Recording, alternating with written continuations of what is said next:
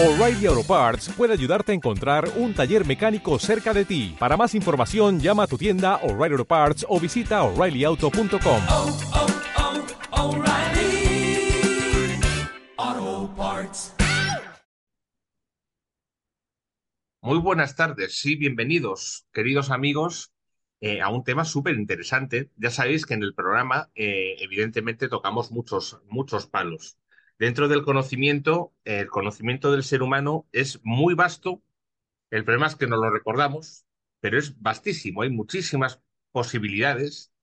Y el ser humano, desde, bueno, pues desde, desde que tuvo uso de razón, diría yo, en vez de mirar muchas veces hacia adentro, mira hacia afuera. Y en ese buscar hacia afuera, pues eh, nos, nos han entusiasmado el misterio del universo, las estrellas, planetas, conexiones y esa repercusión que también tiene en la Tierra, que sabéis que últimamente, bueno, pues estamos abordando esos temas que yo considero interesantísimos, incluso en el mundo del cine, del cine actualmente también están moviéndose muchas informaciones en este campo.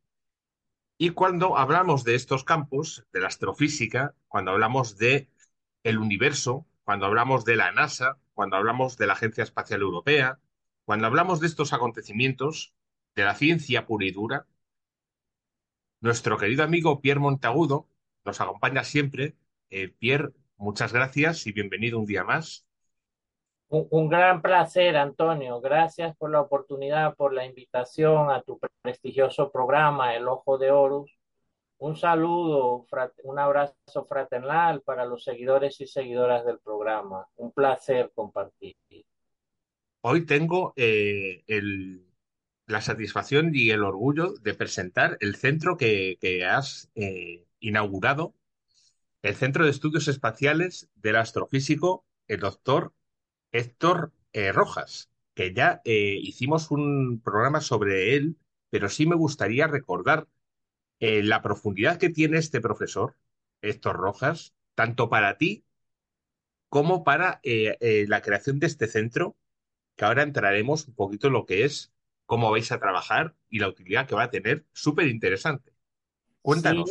Estamos desarrollando una planificación estratégica que viene desde hace más de 10 años, dando a conocer la biografía de un gran científico humanista, del astrofísico, matemático, físico, astrónomo Héctor Rafael Rojas, y como parte de los homenajes, como parte de la labor de dar a conocer su trayectoria, su biografía, eh, ahora continuamos desde 2022 con la fundación de, del Centro de Estudios Espaciales que lleva su nombre, que es una organización sin ánimo de lucro y que realiza actividades, eh, tiene fines y realiza actividades de tipo social y cultural del interés de la sociedad actual y que esas actividades se realizan con la finalidad o con el interés o eh, de recordar, conmemorar y homenajear al científico que da nombre a nuestra entidad.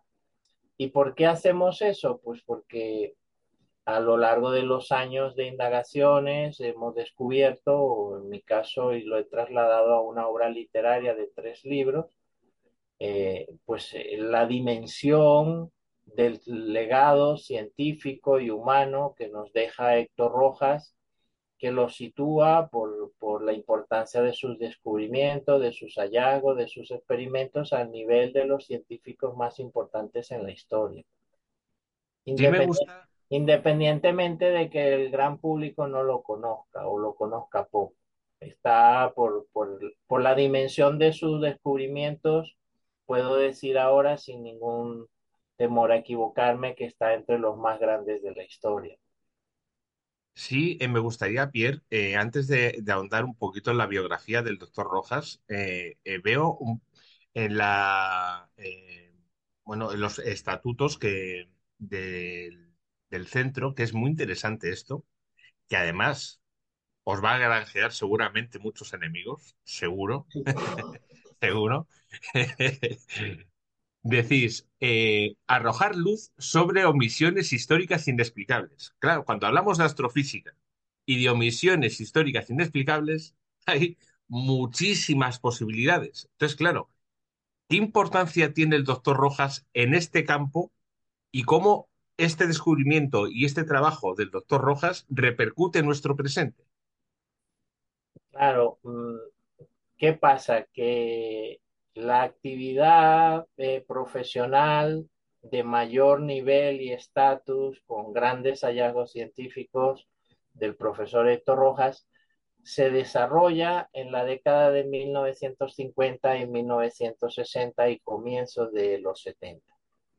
Eh, recordemos que eh, Doctor Rojas nació en Maracaibo, en Venezuela, se formó en, en Francia, fundamentalmente en París, en la Sorbona, obtuvo una doble licenciatura como físico y como matemático, luego también sendos doctorados en matemáticas y en astrofísica, y eh, después de realizar eh, muchos eh, trabajos para diferentes instituciones en el mundo, también terminó en NASA con su propio sistema de coeficientes espaciales que utilizó para calcular los parámetros necesarios para un aterrizaje seguro en la superficie de la Luna. Entonces, además de todo eso, pues desarrolló otra serie de experimentos como el que tengo aquí a mis espaldas, que se resume en el hecho de que encontró una radiación que proveniente del interior de las estrellas pudo capturar en una pequeña plaquita fotográfica, como se ve en la imagen, la, esta plaquita de aquí,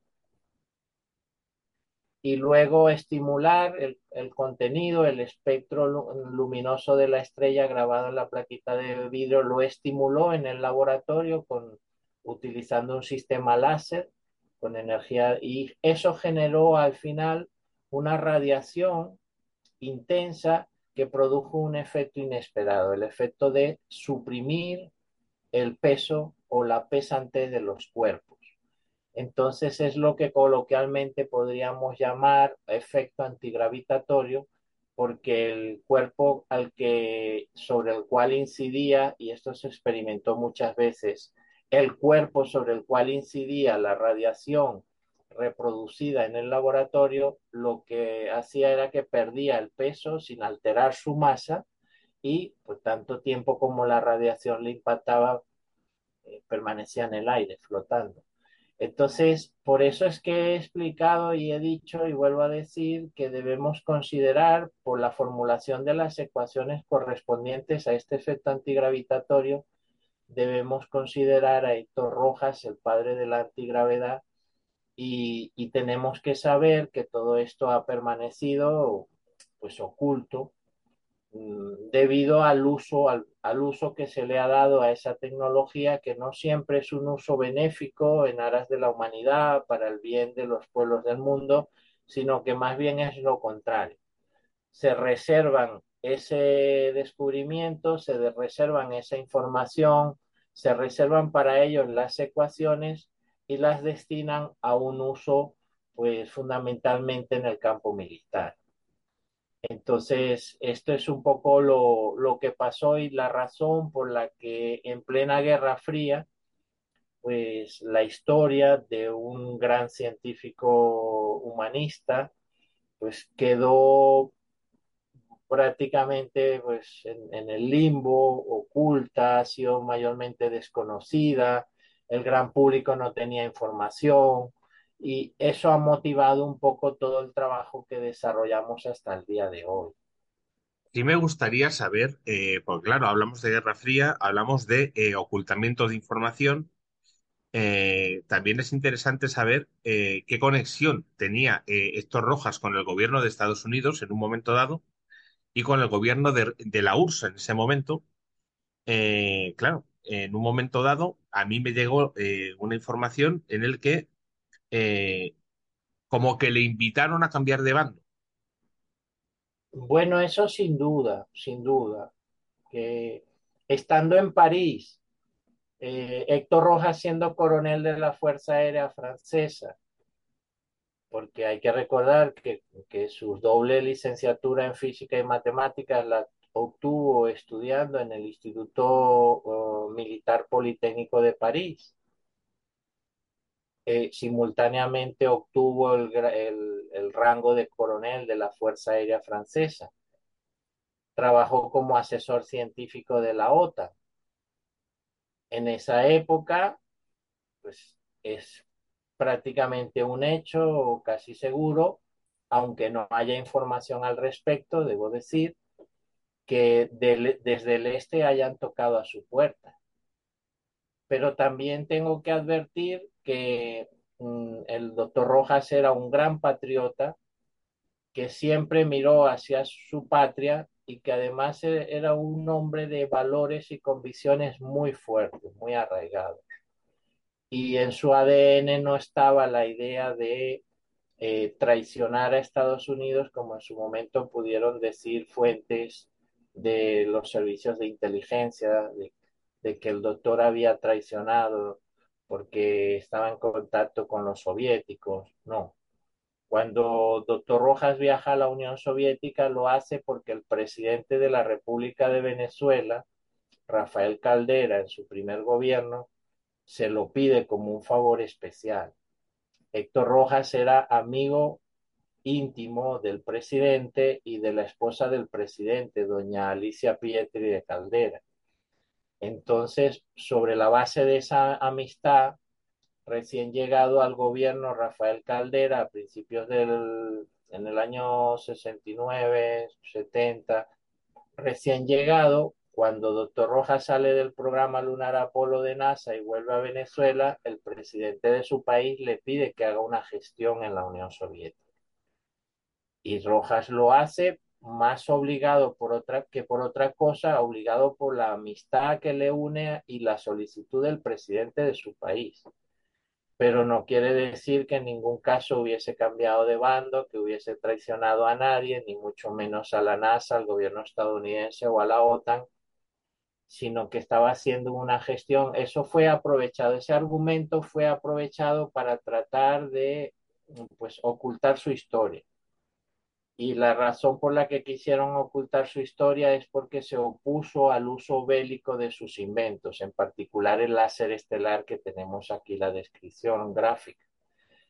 Esto a la postre ha devenido en un sistema láser de alta intensidad que está en la plataforma de buques de guerra, en aviones de combate, eh, en vehículos de tierra, todo terreno, incluso los hay modelos portátiles. Entonces, algo que se había, que el científico había desarrollado con fines benéficos, pensando en, en contribuir eh, en asuntos como erradicar el hambre del mundo, y para eso se podía utilizar el prototipo de láser estelar de Rojas, pues fue reorientado para un uso intensivo en la industria bélica militar. Yo, eh, Pierre, me pregunto, pero claro, eh, a la altura del doctor Rojas, en aquel momento seguramente eh, desaparecen muchos científicos. Eh, dentro de los campos científicos, cuando tú, bueno, pues intentas fomentar un uso benéfico de ciertos momentos, de ciertas investigaciones, evidentemente la tendencia actual y seguramente la tendencia anterior es que si interesa, yo me lo quedo como militar. O sea, eso es así. O sea, el uso benéfico, el, el usar algo benéficamente para la humanidad, eso no, no, ha interesado nunca. Eso no interesa. Recordemos la historia de Nikola Tesla. Por ejemplo. Lo que, lo que se proponía era y lo que había desarrollado era la posibilidad de la transmisión inalámbrica de la energía eléctrica y lo que proponía es que fuera gratuita o prácticamente gratuita para todas las personas en el mundo.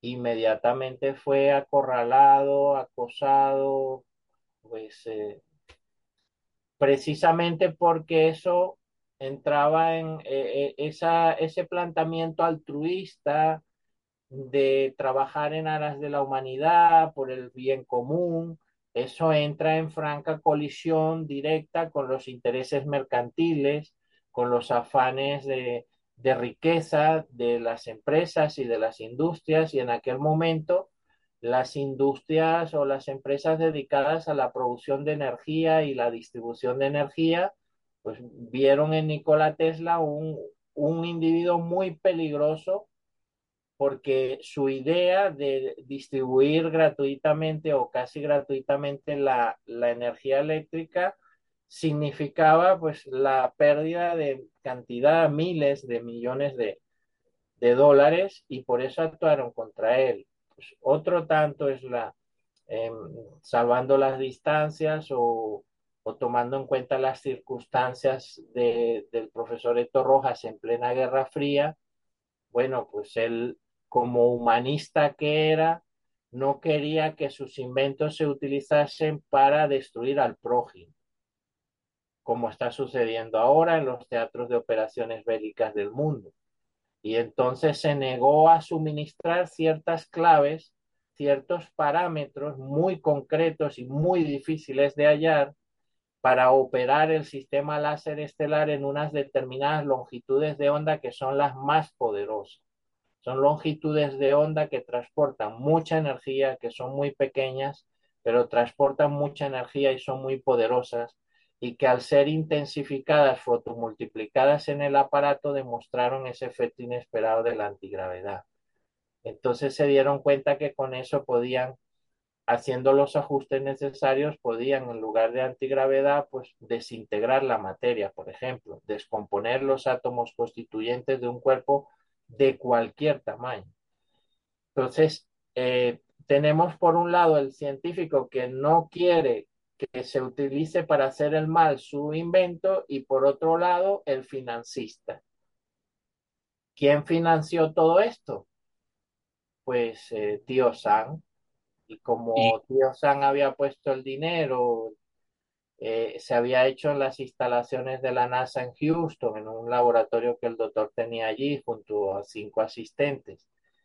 Pues eh, queda claro que el, por más que la información o el descubrimiento correspondiese al científico venezolano, eh, el, el aparato era del gobierno estadounidense. Entonces él se limitó a desarmarlo, desarmó el prototipo, aunque sus asistentes ya sabían cómo se había ensamblado, lo desarmó y lo dejó allí en su laboratorio del Centro Espacial de Vuelos Tripulados de NASA en Houston y salió por la puerta y se marchó para no volver jamás. Pero claro, a partir de eso fue pues... Y yo te pregunto, Pierre, eh, claro, desarmar el prototipo no implica que el resto del equipo de trabajadores del doctor eh, Rojas, eh, no lo sé, no lo sé, pero que no puedan ser obligados a montarlo. Entonces, claro. ante esa situación, yo me pregunto, ¿y por qué el doctor Rojas no desarmó y destruyó el equipo para tener la garantía de que no se iba a mal usar? Bueno, la, él tenía una garantía mayor que era la longitud de onda más poderosa de todas con aquellas que había experimentado en el laboratorio. Y lo explica en sus memorias, que tengo las memorias originales del científico, explica que existe de todas las longitudes de onda utilizadas. Al hablar de longitudes de onda nos, nos referimos a radiación electromagnética radiación electromagnética emitida desde las estrellas y que genera pues lo que se conoce en el ámbito científico como longitudes de onda. Y el aparato, el sistema láser de alta intensidad o láser estelar de, ro de rojas, lo que hacía era amplificar una a una las longitudes de onda. Iba experimentando con cada longitud de onda, iba amplificando su intensidad. Y así descubrió, más por azar que por otra cosa, que una de esas longitudes de onda es más poderosa que todas las demás para lograr para el efecto antigravitatorio. Y entonces, claro, eso fue pues un revuelo en, NASA, hubo un gran revuelo cuando corrió la información por, por el... Recordemos que el Centro Espacial de Vuelos Tripulados, que en aquella época se llamaba Manners Spacecraft Center, era inmenso, uno de los mayores y más importantes complejos de NASA en, Estados Unidos y en el mundo. Luego pasó a llamarse Centro Espacial Johnson.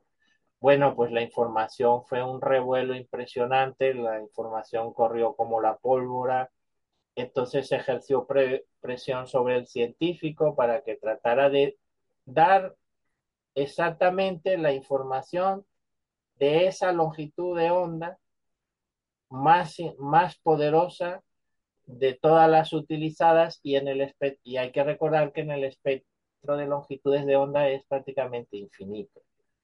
Entonces dice el científico que hallar esos parámetros eh, eh, es como buscar, es más difícil que encontrar una aguja en un pajar.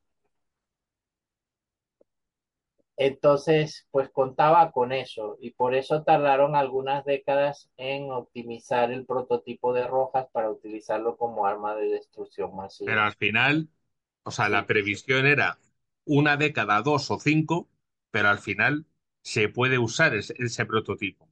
Entonces, Sí, hay que tener en cuenta que muchas veces los científicos que usan información o prototipos para uso militar en un momento dado, eh, lo quieren a corto plazo. Sí, el doctor Rojas lo que quiere es retrasar ese acontecimiento, pero no lo evita.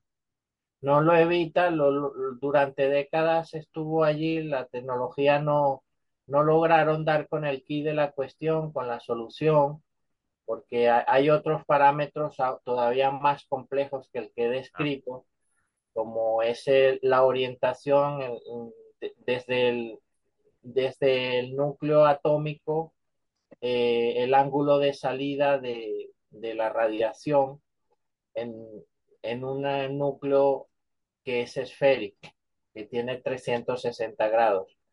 Entonces, la radiación reproducida en el laboratorio tiene que tener un determinado ángulo de salida sobre la base de una esfera de 360 grados, lo cual es complejísimo dar con el, con el punto exacto que hay que activar o lo que exactamente hay que hacer, los parámetros del experimento que hay que introducir para volver a lograr el mismo resultado. Pero claro, ellos se quedaron, los financistas del proyecto de Rojas se quedaron con las ecuaciones, con el aparato, aunque estuviese desarmado, eh, la formulación matemática también se hicieron con ellos.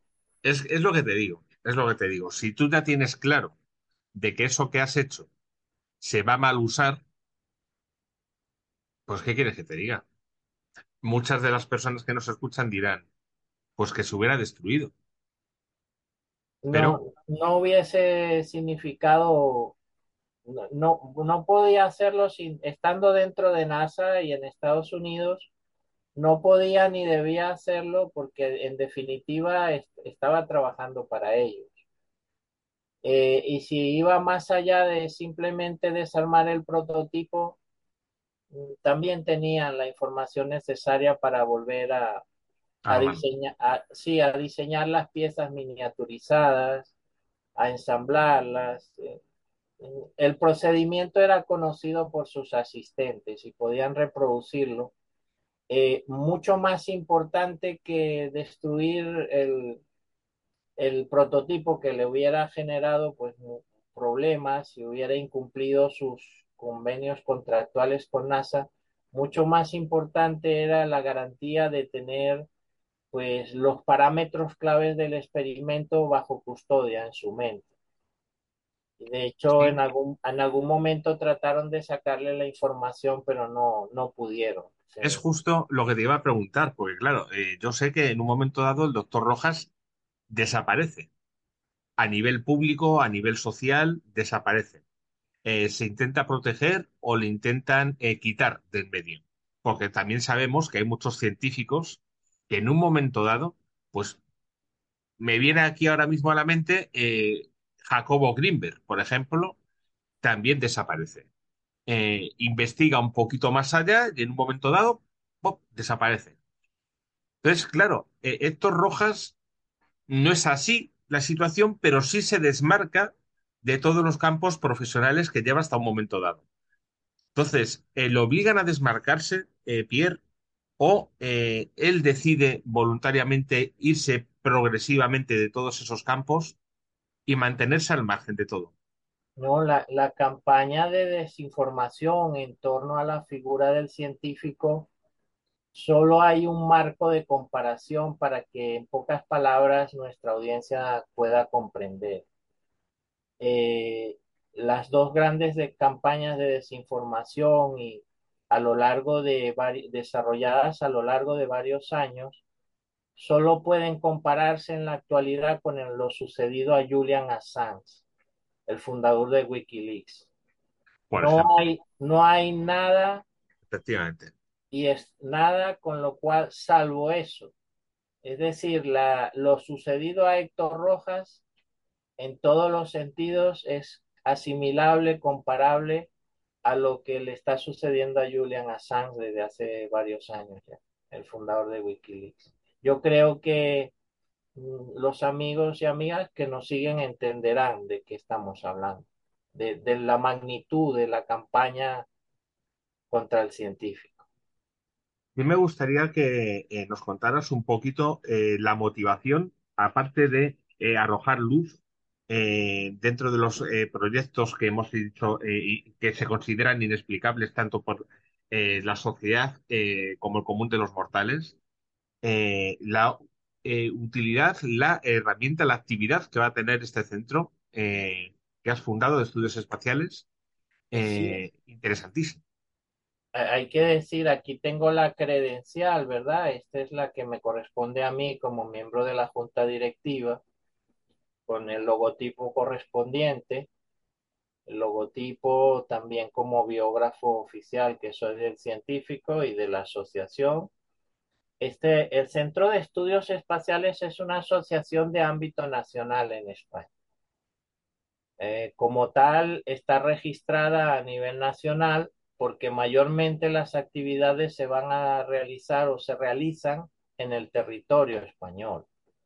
Y también puede establecer sinergias positivas con entidades, con organizaciones que tengan fines y desarrollen actividades similares, análogas a las del Centro de Estudios Espaciales. Las, los fines, las finalidades y las actividades están mm, ampliamente descritas en los estatutos fundacionales. Como toda asociación, tenemos un acta fundacional y unos estatutos de las personas que tuvimos la motivación de hacer, de dar este paso. Y allí se recoge que las, tanto las finalidades como las actividades tienen un amplio espectro en el campo social, cultural, en el campo de la divulgación científica.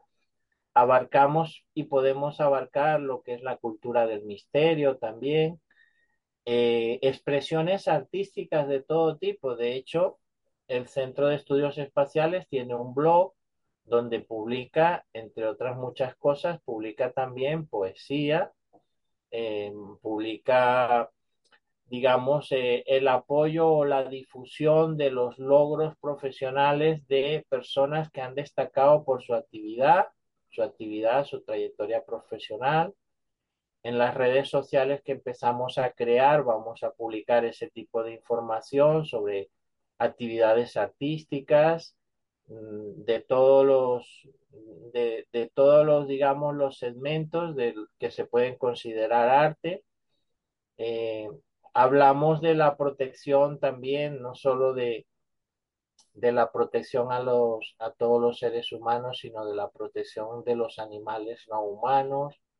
Tenemos una serie de valores eh, y, y convicciones que se pueden resumir. Al principio hablabas de importantes organizaciones, agencias espaciales en el mundo.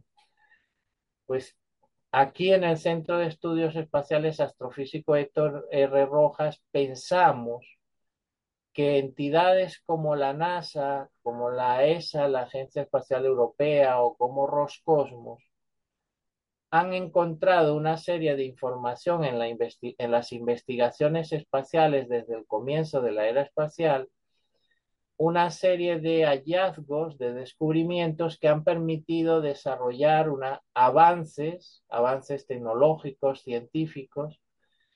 Pensamos que ese tipo de organismos tienen la información que puede ser útil para resolver los grandes problemas de la humanidad.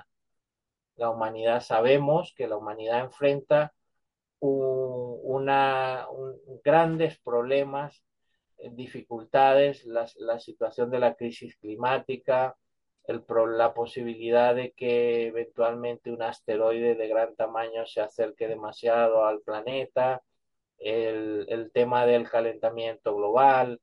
Bueno, y sabemos además que esas prestigiosas entidades, NASA entre ellas, tienen eh, la ciencia necesaria para responder a esos desafíos que amenazan con destruir a la civilización humana.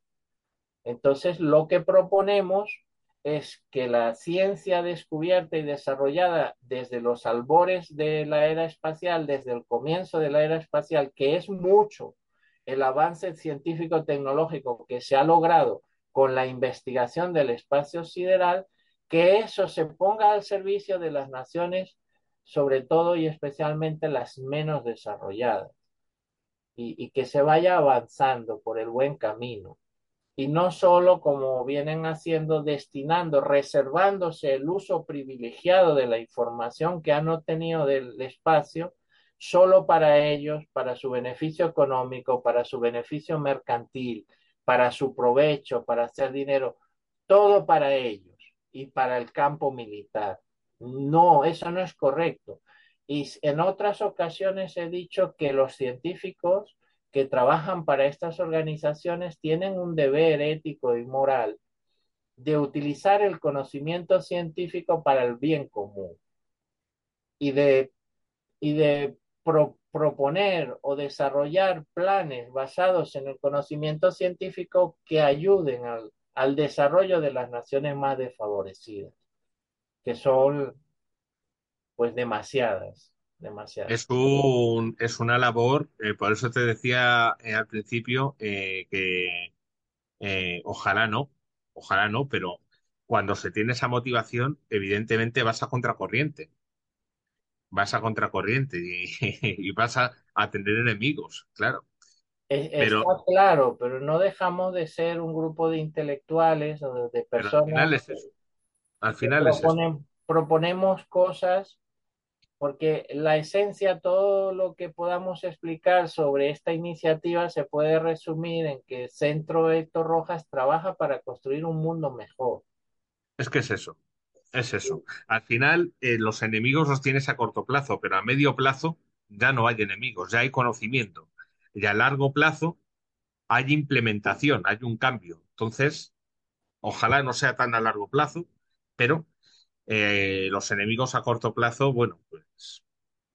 Otra cosa que decimos es que todos los seres humanos, eh, Antonio, todos los seres humanos tenemos derecho a vivir en un mundo mejor. Claro.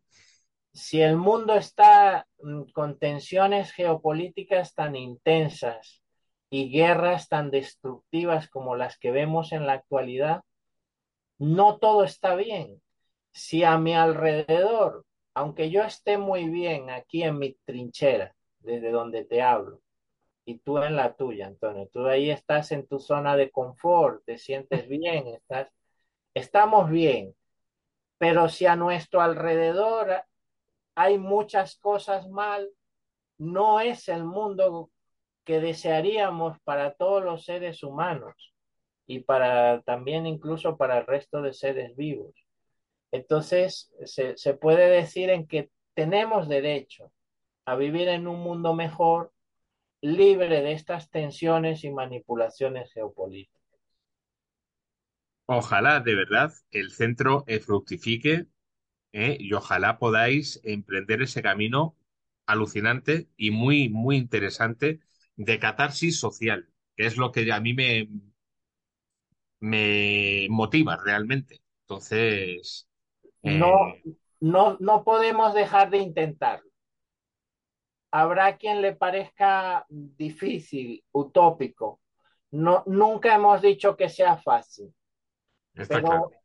damos un paso adelante, el paso de proponer, de decir, oye, tú que tienes el conocimiento para resolver los problemas del mundo, aplícalo para eso, aplica el conocimiento científico para el bien, esfuérzate y no lo hagas y no lo orientes solo hacia el mal. Y, y bueno, pues no vamos a dejar de proponerlo. Desde la, desde la ventanita del ojo de Horus sabes que cuentas con el apoyo, con lo cual, eh, Pierre, de verdad, eh, te deseo lo mejor y, y a generar ese cambio fundamental. Siempre hay gracias. grandes emprendedores y al final se implementa. Bueno, este es solo el principio. Eh, las, las actividades de, en el, en los seis meses de, cumpliremos un año en, en junio de 2023. Las actividades del 2022 están recogidas en una memoria, que es este libro de 128 páginas.